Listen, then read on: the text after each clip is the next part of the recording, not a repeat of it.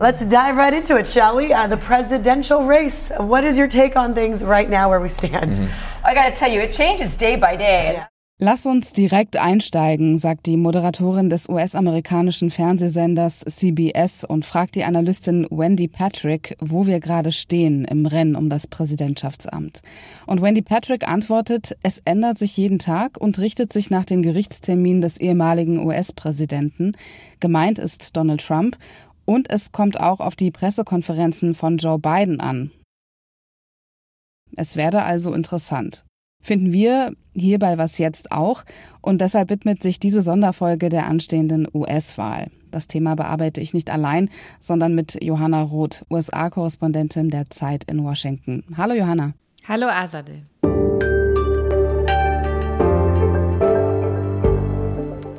Zwei bekannte Namen haben Sie eben schon gehört. Joe Biden, derzeitiger Präsident der USA und gleichzeitig Kandidat der Demokraten. Und eben auch Donald Trump, der ehemalige Präsident, der gerade zwar kein politisches Amt innehat, aber sehr wahrscheinlich von den Republikanern aufgestellt wird. Es scheint also wieder auf ein Duell zwischen Biden und Trump hinauszulaufen. Ganz sicher wissen wir das aber erst am Dienstag, denn dann ist Super Tuesday. Johanna, kannst du erklären, was am Super Tuesday passiert und weshalb das so ein wichtiger Tag ist? Das ist der Tag, an dem die meisten Vorwahlen auf einmal stattfinden. Insgesamt 15 Bundesstaaten halten Vorwahlen ab, außerdem ein Überseegebiet. Und unter diesen 15 Staaten sind die beiden bevölkerungsreichsten Bundesstaaten, nämlich Texas und Kalifornien. Bei beiden Parteien stehen jeweils rund ein Drittel der Delegierten für die Nominierungsparteitage zur Wahl. Also ein richtig großer Happen an Stimmen, den man da unbedingt unbedingt holen will, will man eben Kandidat der jeweiligen Partei werden. Normalerweise ist es ein sehr, sehr aufregender Tag in, in äh, einem Präsidentschaftswahlkampf, weil dann da eben die Entscheidung, wer es dann wird, ein ganzes Stück näher rückt. Da fiebern dann alle mit und es ist eben äh, viel los. In diesem Jahr ist natürlich auch viel los, aber es ist nicht so spannend, wie es eigentlich sein müsste, weil eben auf beiden Seiten schon sich sehr klar abzeichnet, wer es am Ende werden dürfte, nämlich eben Joe Biden und Donald Trump. Klar ist es damit jetzt noch nicht entschieden, aber es wird eben immer klarer, was eigentlich schon klar ist. Die Wahrscheinlichkeit, dass Trump und Biden von ihren jeweiligen Parteien nicht aufgestellt werden, ist relativ gering. Die Präsidentschaft von Trump ist schon ein paar Jahre her. Im Wahlkampf 2017 und auch danach ist er vor allem mit einem Satz bekannt geworden. We will make America great again. Thank you, Ohio. Thank you. Thank you very much.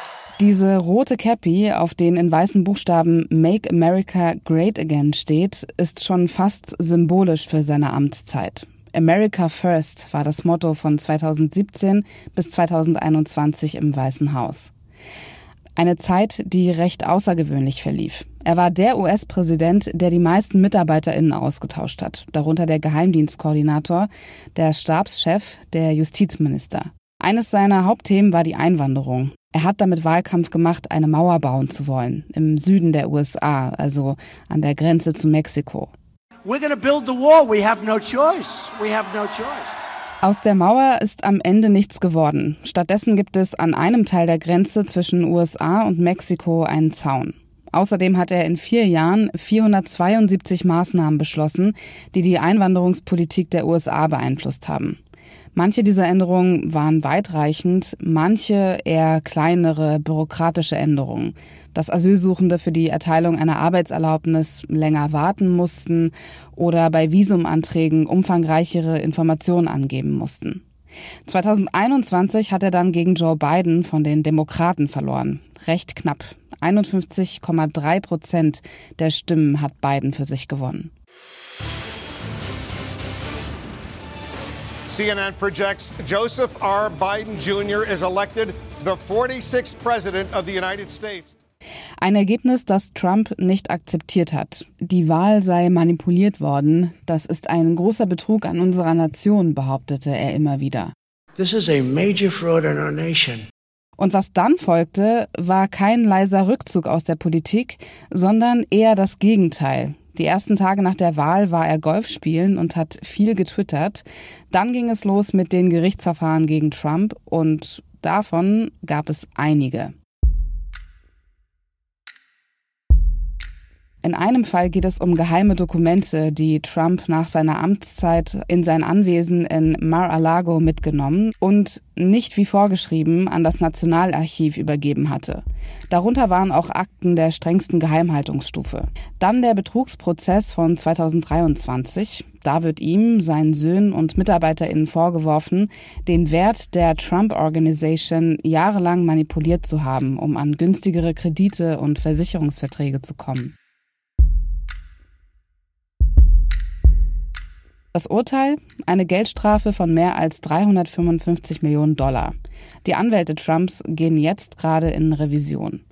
Das wohl schwerwiegendste Verfahren untersucht seine Rolle bei den Ereignissen am 6. Januar, dem Sturm aufs Kapitol, und eine potenzielle Einflussnahme auf die Wahlergebnisse 2020.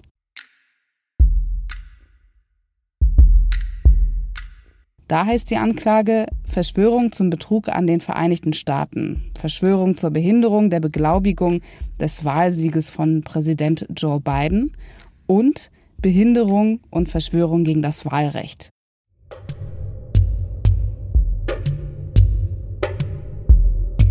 Und da hat Trump jetzt einen Teilerfolg erreicht. Der Supreme Court nimmt sich jetzt der Frage nach Immunität von Trump an, also ob er für bestimmte Handlungen während seiner Amtszeit als Präsident überhaupt belangt werden kann oder nicht.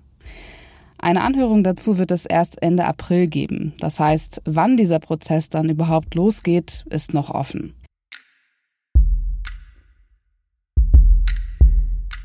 Insgesamt laufen vier Verfahren, 91 Anklagepunkte gegen Trump. Trotzdem ist Trump beliebt. Laut einer Umfrage von NBC News liegen seine Zustimmungswerte bei 47 Prozent. Johanna, ist es wirklich so, dass all diese juristischen Verfahren ihm gar nicht schaden und er, selbst wenn er verurteilt werden würde, trotzdem Präsident der Vereinigten Staaten werden kann? Tatsächlich ist es so, dass die US-Verfassung nur im Prinzip drei Merkmale festlegt, die man als äh, Präsidentschaftskandidat erfüllen muss.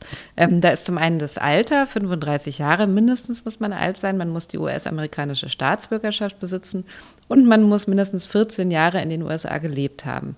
Da steht aber nichts dazu, ob ein Straftäter auch Präsident werden kann. Das heißt, theoretisch, das hatten wir so noch nicht, äh, deswegen theoretisch, hypothetisch sozusagen, könnte Trump auch als ja, Verurteilter gewählt werden. Und das ist eben ein Szenario, dem wir jetzt tatsächlich entgegensehen könnten. Das ist schon so, ja. Wir haben für diese Folge unsere HörerInnen gebeten, Fragen einzuschicken und eine davon kam von Franziska Hamann. Die hat gefragt, Warum ausgerechnet Trump für die Republikaner? Warum gibt es keine alternativen Kandidatinnen, die Biden bzw. Trump Konkurrenz machen könnten? Es gab ja zwei, die versucht haben, gegen Trump bei den Republikanern anzutreten. Einmal Ron DeSantis, der Gouverneur Floridas, der ist mittlerweile ausgeschieden. Und dann Nikki Haley, die ehemalige Gouverneurin von South Carolina. Die ist noch im Rennen, auch wenn es als aussichtslos gilt, dass sie sich durchsetzt.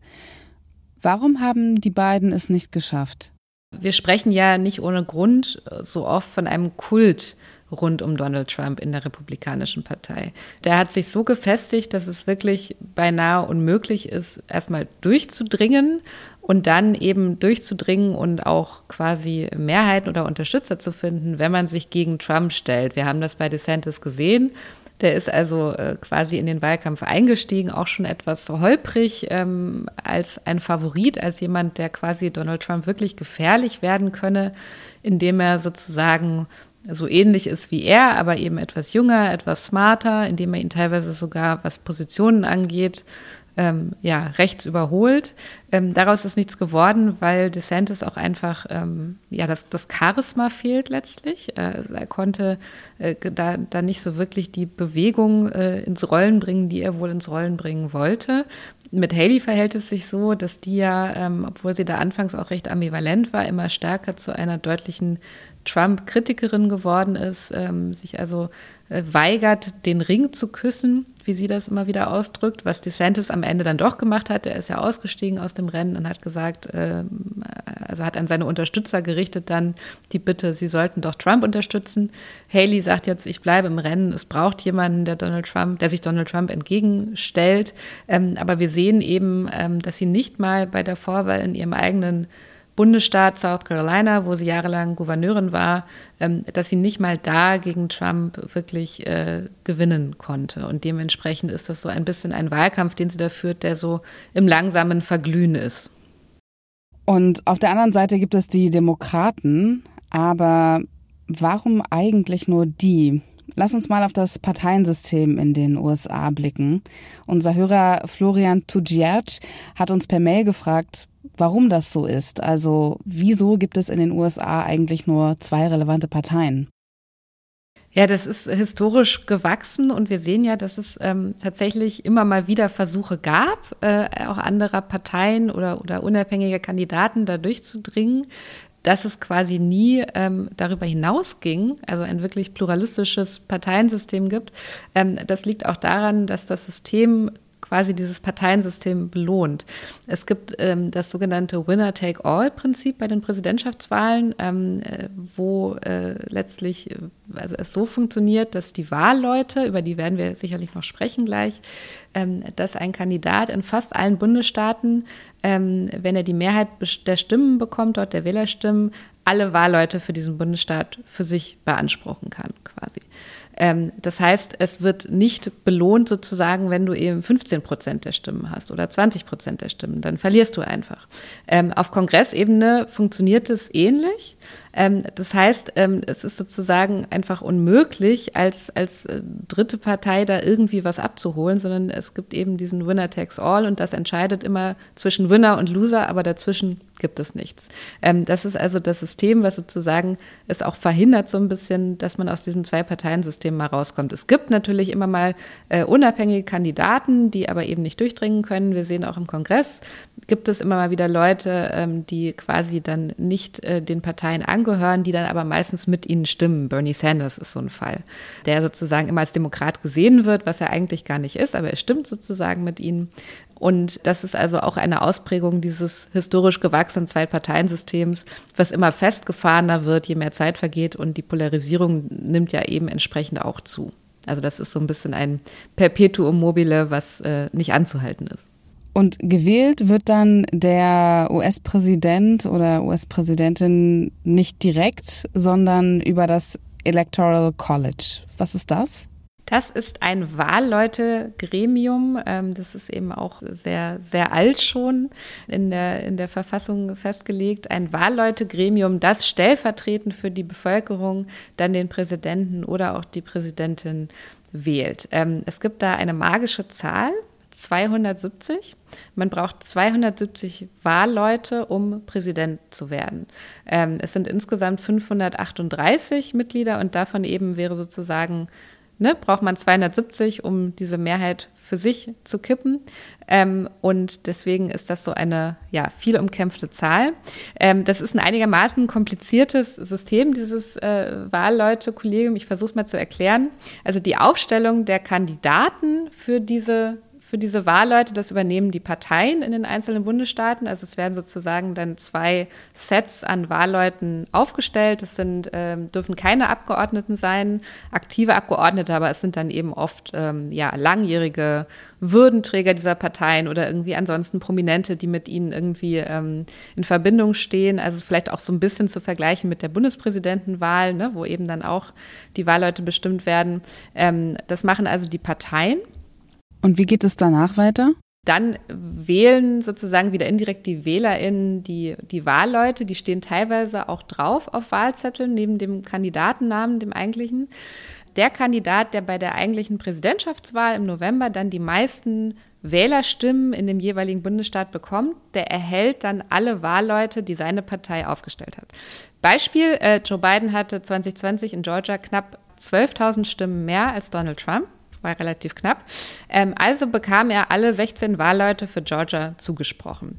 Ähm, und äh, wie du vorhin schon erwähnt hast, äh, Trump hat also dann behauptet, das sei äh, gestohlen worden, ähm, das sei da nicht mit rechten Dingen zugegangen. Er hat beim obersten Wahlverantwortlichen in Georgia angerufen und gesagt, finde mir diese äh, 11.779 Stimmen, die mir da fehlen. Und er hat eben versucht, auch in mehreren Bundesstaaten dafür zu sorgen, ähm, dass sozusagen nicht die beiden Wahlleute hingeschickt wurden, sondern dass die Staaten andere Wahlleute dahin schicken. Diese Wahlleute haben eine sogenannte Treueverpflichtung, also sie müssen ähm, äh, für den stimmen, für den sie aufgestellt wurden. Und das hat eben Trump versucht zu verhindern. Es ist ihm am Ende nicht gelungen, aber es war ein Szenario, das dann doch gezeigt hat, a, wie kompliziert und wie anfällig auch dieses System ist. Und dieses Wahlleute-Kollegium ist auch insofern umstritten, weil es im Zweifelsfall egal ist, ob du die Mehrheit der Wählerstimmen hast. Ähm, das sogenannte Popular Vote. Wir erinnern uns vielleicht, 2016 hatte Hillary Clinton nun ungefähr drei Millionen Wählerstimmen mehr als Donald Trump.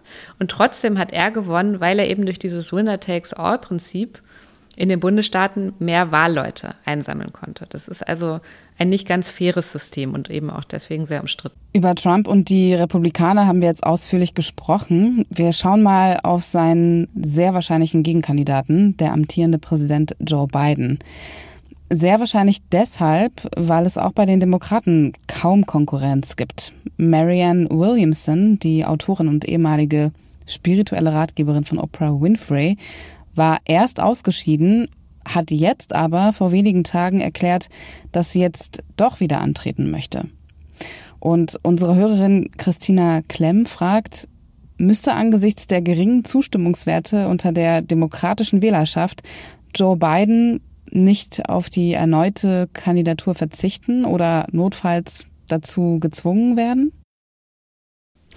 Ja, die Diskussion gibt es ähm, und dafür gibt es sicherlich gute Argumente. Es ist ja so, dass, ähm, dass die beiden, Biden und Trump so ein bisschen äh, untrennbar in so einem Wettkampf verbunden sind. Trump hat gesagt, er will unbedingt nochmal und er will unbedingt nochmal, um sich an, um sich an Biden zu rächen für die vermeintlich gestohlene Wahl 2020, von der er eben überzeugt ist, dass sie eigentlich ihm hätte zugesprochen werden müssen. Äh, Biden wiederum äh, hat eigentlich angedeutet mal, dass er nur eine Amtszeit machen würde. Ähm, und äh, ist aber jetzt eben äh, ja fast besessen davon, Trump noch einmal zu besiegen. Er ist überzeugt, dass nur er, weil er es eben schon einmal geschafft hat, Trump noch einmal besiegen könne. Und es gibt eben das ungeschriebene Gesetz, dass ein Amtsinhaber den Erstzugriff auf eine Kandidatur hat. Die Demokraten haben deswegen gesagt, okay, Joe Biden will es nochmal machen. Wir unterstützen ihn alle dabei. Bitte niemand prescht jetzt irgendwie vor und sagt, ich will es machen. Das würde nur spalten, das würde uns schwächen. Fast alle haben sich daran gehalten, bis auf besagte Marianne Williamson und äh, Dean Phillips, ein relativ unbekannter Abgeordneter, die also beide noch im Rennen sind, mit äh, im Prinzip keiner Chance, aber eben schon ein, ein bisschen disruptives Moment und natürlich auch dem nicht von der Hand zu weisenden Argument, wie kann eigentlich, wie kann eigentlich Joe Biden einfach so sagen, so ich mache das jetzt nochmal und alle hinterfragen das nicht, weil der Mann ist 81 Jahre alt. Ähm, wir brauchen irgendwie Pluralismus. Ähm, also da kann man sehr viel gute Argumente dafür finden und eben auch sehr viel Gegenargumente, eben, dass es auch, wie die Vergangenheit auch gezeigt hat, da gibt es viele Negativbeispiele, dass so Kampfkandidaturen immer schlecht sind, dass sie immer die Partei irgendwie spalten und schwächen und dass dann am Ende nur der Gegner sich freut und das ist eben die große Sorge, dass Donald Trump am Ende davon profitieren könnte, dass die Demokraten sich zerstreiten. Insofern, es gäbe total gute Argumente dafür, dass es nicht nochmal Joe Biden macht. Ähm, es wäre sicherlich auch ein mögliches Szenario, dass er sagt, passt auf Leute, ich schaffe das doch nicht mehr oder so wird es wahrscheinlich nicht sagen. Er würde sagen, ich habe meinen Job gemacht, jetzt übergebe ich an eine nächste Generation. Und da gäbe es äh, viele Leute, viele gute Leute auch, die da schon in der zweiten Reihe stehen und sagen könnten, okay, dann steige ich jetzt ins Rennen ein. Ähm, das Problem ist nur, dass es keinerlei Anzeichen derzeit gibt, trotz dieser sich intensivierenden Diskussion um sein Alter, dass Joe Biden sagen würde, äh, ich steige aus. Und dementsprechend sind die Demokraten gefangen in dieser Situation, dass er unbedingt nochmal will weil Trump eben nochmal will. Du hast jetzt schon das Thema Pluralismus angesprochen bei den Demokraten. Einer unserer Hörer, Arian Boludi, wollte wissen, ob die Demokraten eigentlich ein Nachwuchsproblem haben.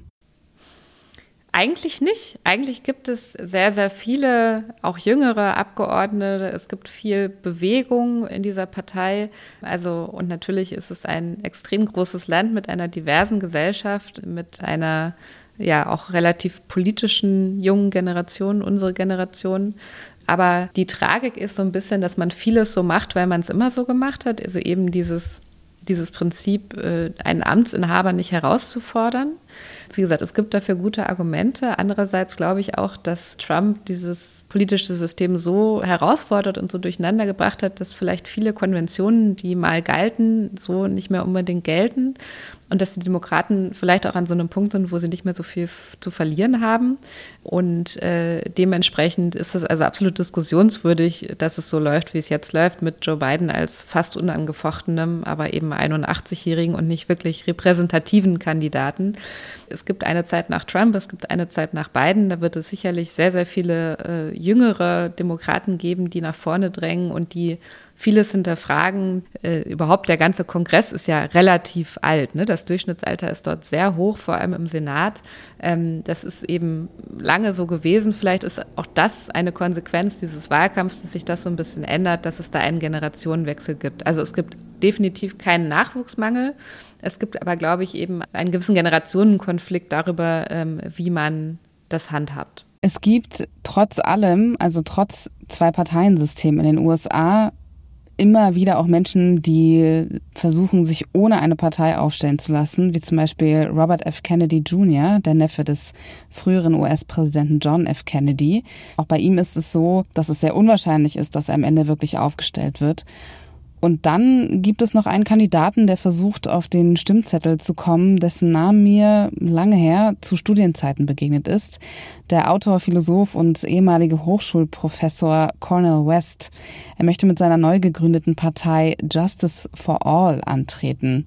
We need you to be part and parcel of wrestling with this corporate duopoly, this two-party system. Er will explizit etwas gegen das Zwei-Parteien-System tun. Dieses System, sagt er, stehe einer Politik im Weg, die Armut und Obdachlosigkeit abschafft. Es verhindere also quasi eine soziale linke Politik. So eine Politik müsste sich, findet er, mit Arbeitslöhnen befassen und weniger aufrüsten. Diese Krise ist real, dazu viele Katastrophen. Das alles sagt er in seinem Kampagnenvideo.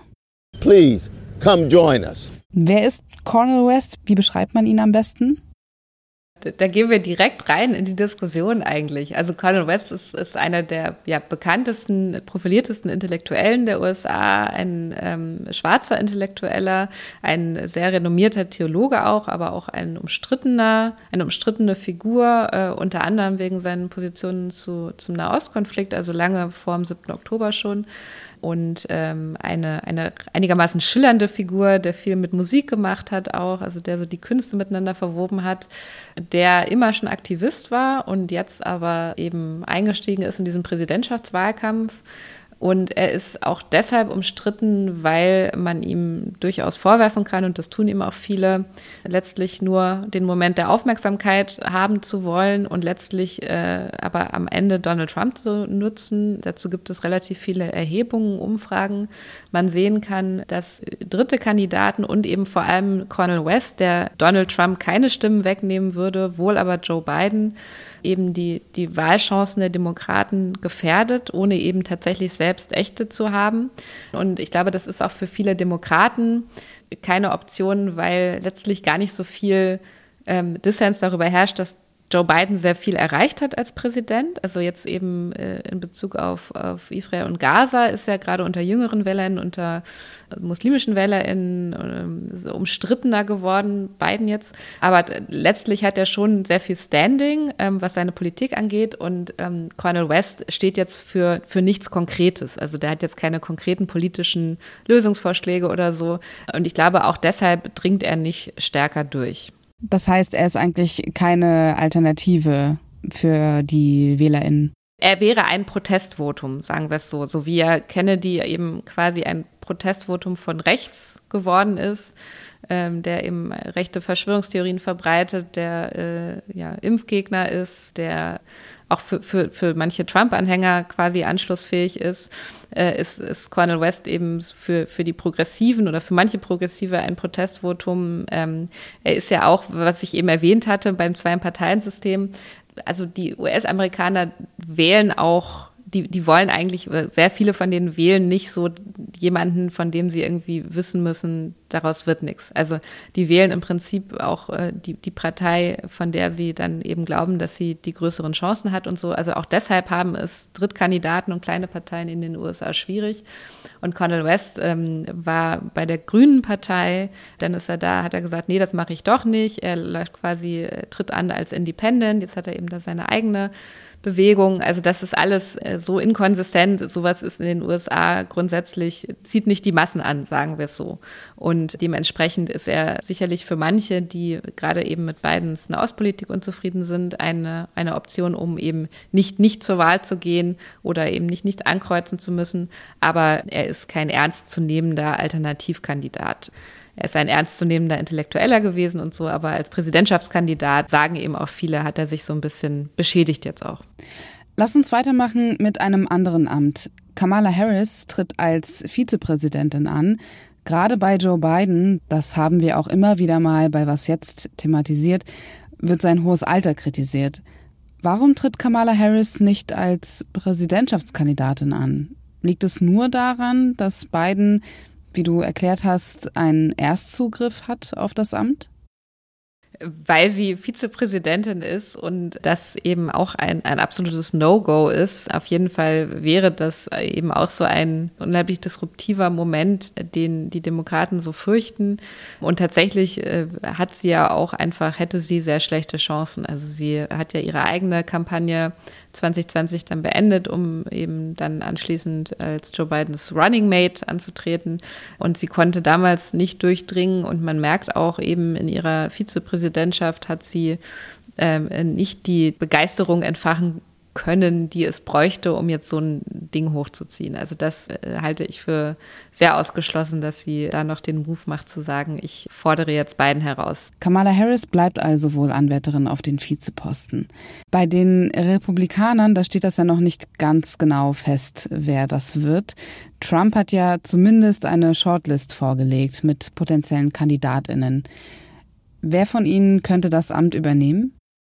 Ich glaube, das hängt zu einem sehr großen Teil davon ab, wer sich ihm gegenüber am loyalsten zeigt. Das ist das, was er in der Vergangenheit immer am meisten belohnt hat.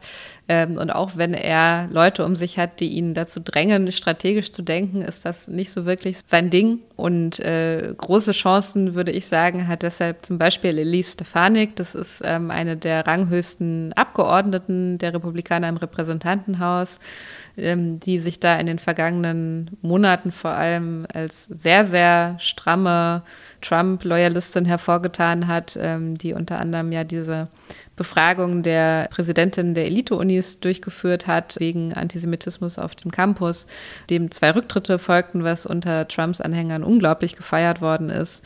Also er ja, zeigt sich mit ihr und so und, und sie eben tut sich da auch wahnsinnig hervor. Also das ist sicherlich was, was wahrscheinlich ist. Es gibt andere wie die Gouverneurin von South Dakota, Christy Noam, ähm, die als aussichtsreiche Kandidatin gehandelt werden wird. Ähm, Im Rennen ist glaubt man Trump und seiner Shortlist auch Ron DeSantis, ähm, der ja offensichtlich auch darauf gezielt hat, als er dann eben äh, seine, seine Bewerbung um die Präsidentschaft beendet hat und am Ende gesagt hat, äh, okay, er ist jetzt sozusagen auch ein Unterstützer von Trump und Trump wäre eben die beste Option und so.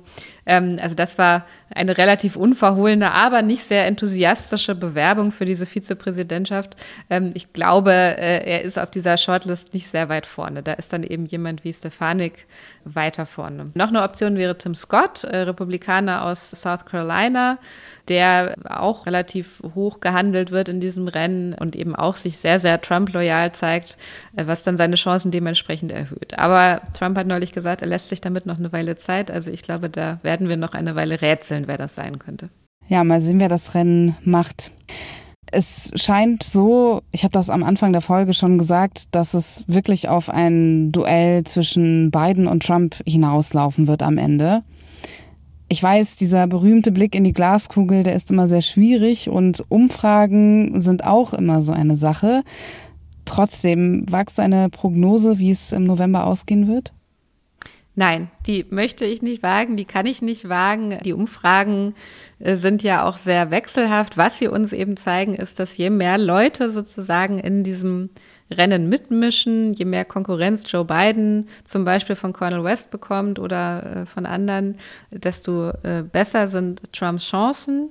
Äh, ansonsten haben zumindest vorher Umfragen gezeigt, würde wahrscheinlich dann doch Joe Biden gewinnen. Aber das sind eben sehr, sehr frühe Umfragen. Darauf kann man sich absolut nicht verlassen. Es kann noch unheimlich viel passieren.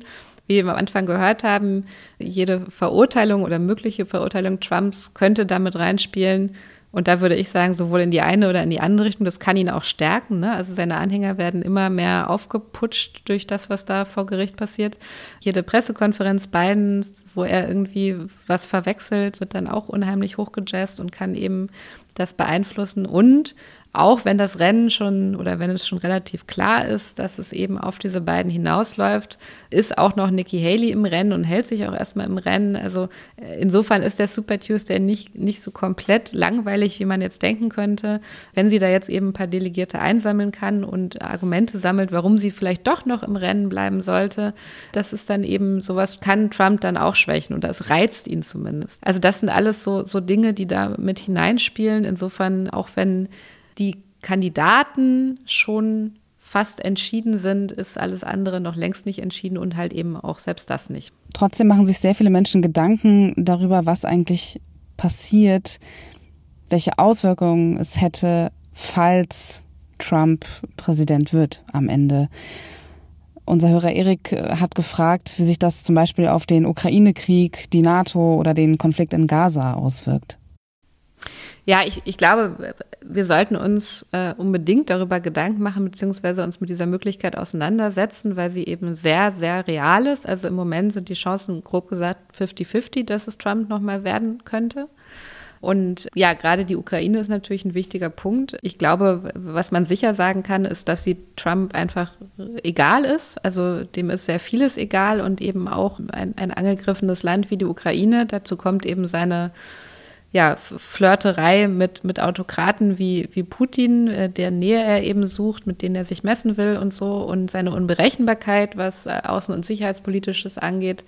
Und äh, also wenn, also Ukraine-Unterstützung will er nicht, es wäre ihm offensichtlich egal, wenn Russland die Ukraine überrennt und eben auch, wenn es andere Staaten bedroht, also etwa die baltischen Staaten.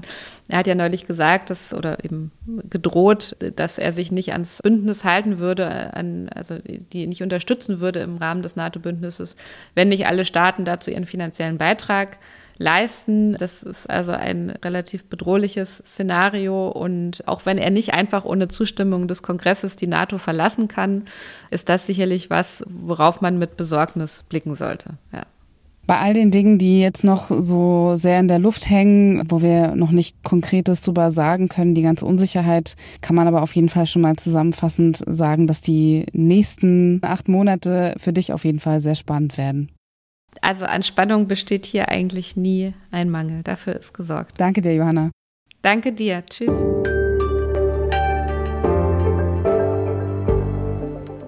Das war unsere Spezialfolge zur US-Wahl.